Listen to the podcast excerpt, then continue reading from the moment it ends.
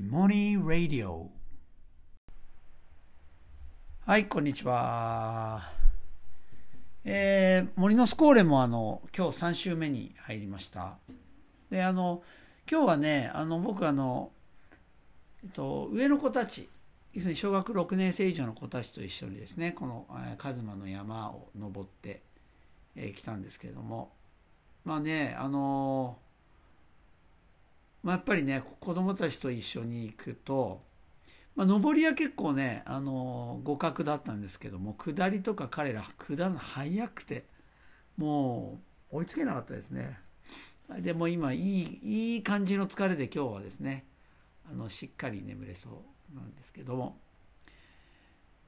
えっ、と今日はねあの今回はえっ、と先日ですねあの生体の先生からちょっと聞いた話をですねあちょっとお話したいと思うんですけども、まあ、僕はあの毎週整体通ってるんです、まあ、やっぱもう体が資本なんでねそこにはもうお金をかけないとということで毎週通ってるんですけども、まあ、その先生がですねあの感覚と知覚についてお話してくれたんですよ。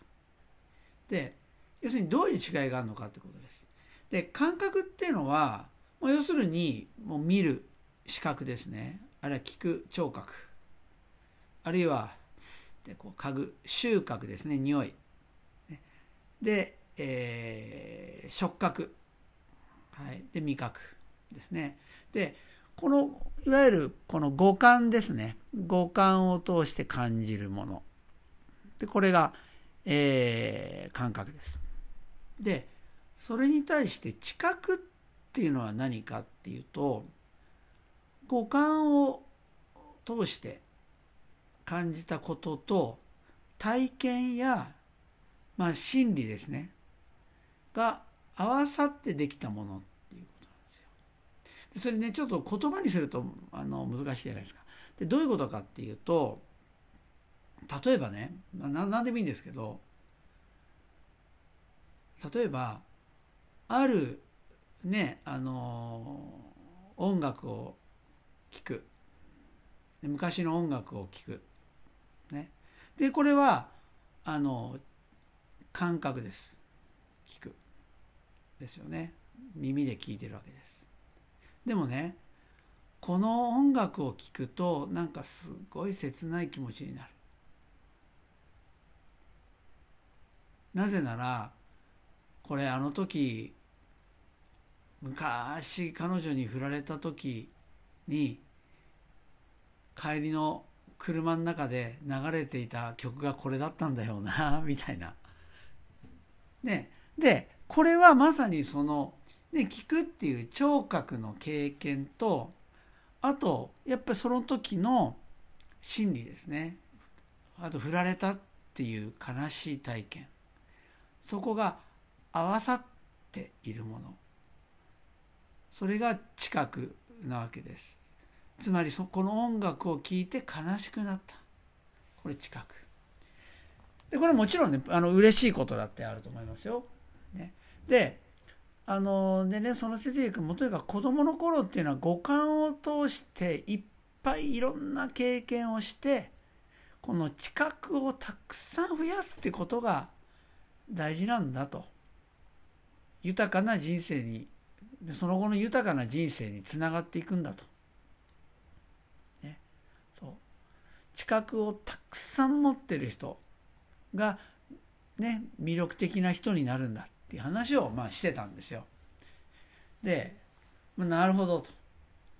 で僕もあの要するにまあ学びっていうね子どもの学びっていうものにずっと向き合っているんですけどもあの学校の授業で一番もうとにかく弱いのは何か教室でですね僕がやってて弱いのは何かって言ったら、まあ、五感をほぼ使わないってことです。ほぼ使わない。だってね見るでしょ？で聞くぐらい。で見るのもあれですよ。情報をなんか捉えるための視覚聞くのもそうですよね。情報をこう入力するための。あの聴覚。で別になんかこう、ね、なんか美しいものを見たとか聞いたとかそういうのって少ないじゃないですか。ほぼ使ってないんですよ。だから僕の中ではその五感っていうのはある意味すごい難しくってなかなかこう五五感を通しての学びってなかなか難しいけどずっと追ってきたものなんですよね。だから例えば結局森に行き着くっていうのはそういうところ。だったんじゃないかなと思うんです。であの、まあ、前回のあのイモニーレイディでも話したかな？なんかその森の教室やってねあの、まあ、いつも河原をこうパッ川を渡ってそんな幅の川じゃないんですけど本当にまあ45メーターの幅ですけどその川を渡って河原に行ってそこでこう焚き火を囲んで、まあ、みんなで語り合うんですけどもそもそもしょっぱなの川を渡るってところが水の量が多くてねで水流が強くてみんななんかこける人続出っていうこと言いましたけどこれまさにこれ五感の学びなんですよ。つまりこれね川の流れが強かったらあるいは水量が多かったらね例えば膝上行ったらもうこんもうね踏ん張ろうと思っても踏ん張れなくて流されちゃうよみたいのっていうのは知識です。これは知識なんですよ。だけど例えば昨日流された人これから川を見たらね自分が思っていたよりもものすごい強さ全然そんなパッと見たら流されるようには思えなかったのにもう立っているのが難しかったっていうあの感覚ですよ触覚。もう一つはそこに冷たさもある感じるかもしれないですよね。もうそれがもうそれ全部合わさってね水の量が多いと転ぶよと。膝上ありえないありえない。膝上の深さありえない。みたいな。もうこれがまさに、まあ、知覚を伴った学びっていうことですよね。もう知識と全然違うわけです。でだから学校とかで今一生懸命こうできるようにしようできるできるようにしようってできるように頑張ろうとしているのでまさに知識を積んで何にもならないっていうことですね。そこにはいろんな経験や真理っていうものが加わってこないってことです。単なる知識です。そう。だからなんかその話を聞いてねあのなんかいやすごく納得はできたんですね。でねあとねいやその知覚っていうとこの話を聞いてね知覚と感覚の話聞いてああそうだなってそういえばって思い出したことがあるんですね。でそれ2つエピソードちょっと話しますけど僕ねあのあったかいお湯ね、こう水道から流れ出るあったかいお湯でこう手を洗うとかね、あるじゃないですか。僕ね、あの時ね、なんか、ものすごいなんか、すごくこう、あったかい気持ちになるんですよ。あったかい気持ちに、うん、なるんですよね。そう。で、これね、なんでかって、これもわかるんです、自分。これね、あるたった一回の経験なんですけど、あのー、まあ、昔ねあの僕が昔相模原に住んでたんですけどまああの父方のおじいちゃんおばあちゃんと一緒に住んでてそして母方のおじいちゃんおばあちゃんももう本当にあのすぐ近所にもう住んでたんですだから僕もねあのよくもうなんか学校帰りにあのその母方のおばあちゃんちとかもよく寄ってたりしたんですおじいちゃんおばあちゃんちね。で寄るとなんかねあのお菓子出してくれるんですよ。そばボールを出してくれるんですよね。でただもうほら食べようとするとほらほらほらちゃんと手を洗ってって言われるんですけどまあね僕はそんなほら手洗って食べるみたいな上品なことしてなかった。おばあちゃんって聞くと「はい洗って」って言って洗面所のところに連れてってくれてそれでねうちにはなかったあのほら赤いあの蛇口ありますね。まあ昔の人わかるかな。あの今はほらね一緒にこう温度を調整してちょうどいいお湯を流したけど、ね、昔はこうなんかあのお湯の蛇口と水の蛇口をこう2つあってそれをこううまく調整して出すっていうやつですね。そう。であれでまあおばあちゃんがまずねいい感じのあったかいお湯にしてくれて「はい」って言ってね石鹸渡してくれて僕こうやってこう湯の中に手入れて石鹸でこうやるじゃないですか。手合わせこするじゃないですか。でそしたらそのお湯でねこう石鹸ゴシゴシってやっている上から僕の両手をね両側からおばあちゃんが包むようにして一緒にこうやって洗ってくれたんですよ。ね。うん。なんかねそれがねお湯のあったかさが気持ちいいっていうのと、うん、多分何かそのなんか愛情なのかなそれが気持ちいいっていうそのあったかさがですねなんか合わさった感じ。ね。で、その時はそんなね、別にこう、ものすごくそれを嬉しいとか思ったわけじゃないんだけど、でもね、僕やっぱりその、お湯で手を洗うたびにあのことを思い出すんですよ。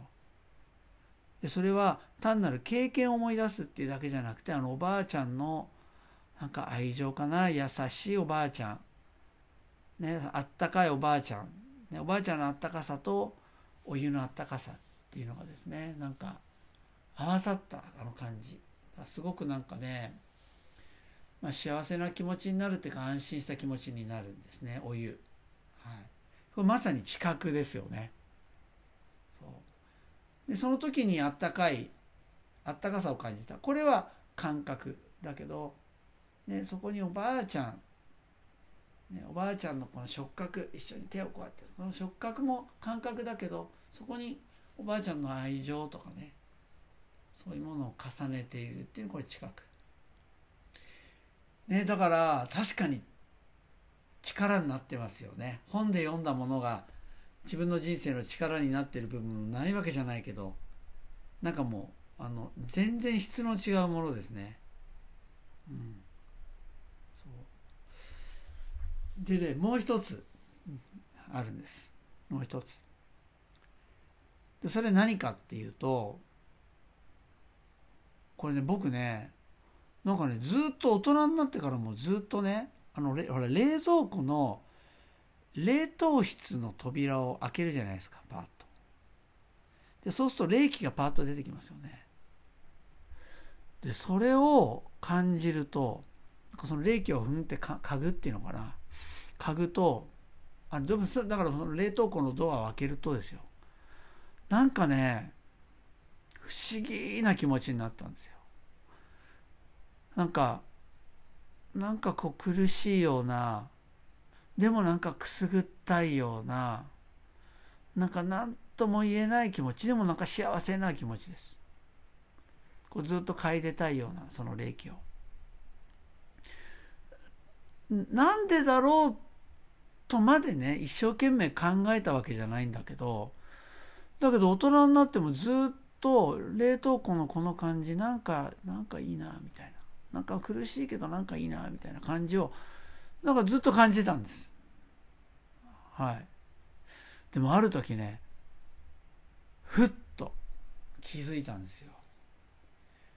なんで冷冷蔵庫の冷凍庫開けたらそういうなんかこう何とも言えない、ね、気持ちになるのかでこれ小さい頃なんですよ。小さい頃。あの小さい頃に僕ねよーくね熱を出してたんです。そうでしかもね僕熱出して高熱になると引きつけるみたいな。引きつけを起こすみたいな、まあ、そういう子だったんですね。本当によく熱出ました僕。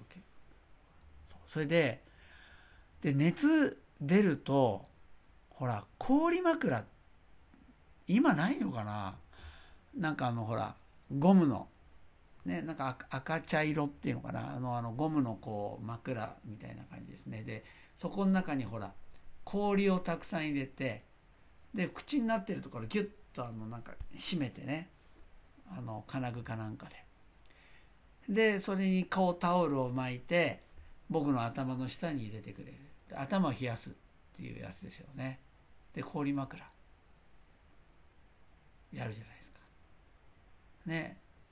でで氷枕ってちょっと時間が経つともう熱でほらもう水になっちゃうっていうかまあお湯になっちゃう。もう冷たくなくなっちゃうからまあこまめに、まあ、僕のお母さんが変えてくれるわけですよね。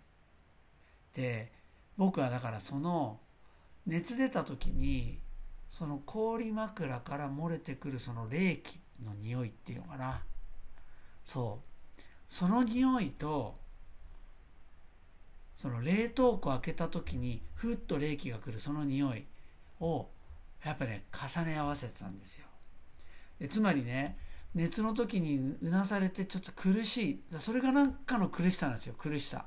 苦しいんだけどでもでもそのね氷枕変えてくれるその母親こまめに変えてくれる母親の愛情っていうのは感じてたんですよねきっとね。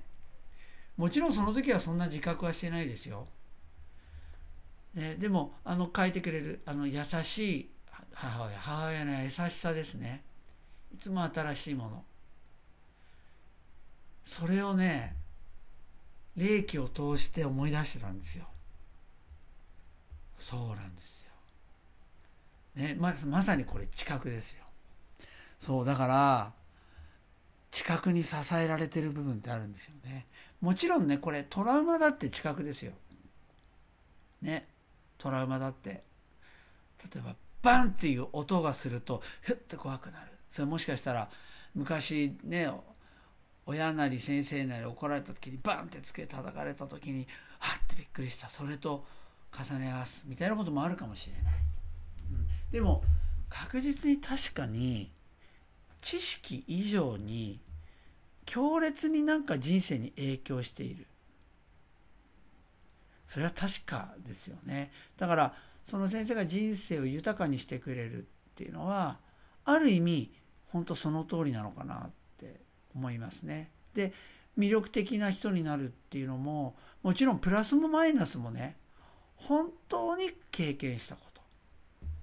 だから知識じゃないからがたくさんあるから引き出しがたくさんあるわけですよね。だったらだからそこの魅力というのかもしれませんよね。でそういう人から出た言葉っていうのは知識と全然違いますから、ね、それは相手に届くじゃないかなって。そんな風に思いましたね。いや今こう話しててもね感謝ですね。本当に。いや本当に何気ないことですよ。お湯で手洗う。冷気。冷凍庫開けた時の冷気、ね、冷気なのにあったかいんですよ。ね。あったかい気持ちになるみたいな。ね、なんか、うん、確かになんかねその自分の人生を支えてくれてるものではありますね。はい、えー、今日はこんなところで。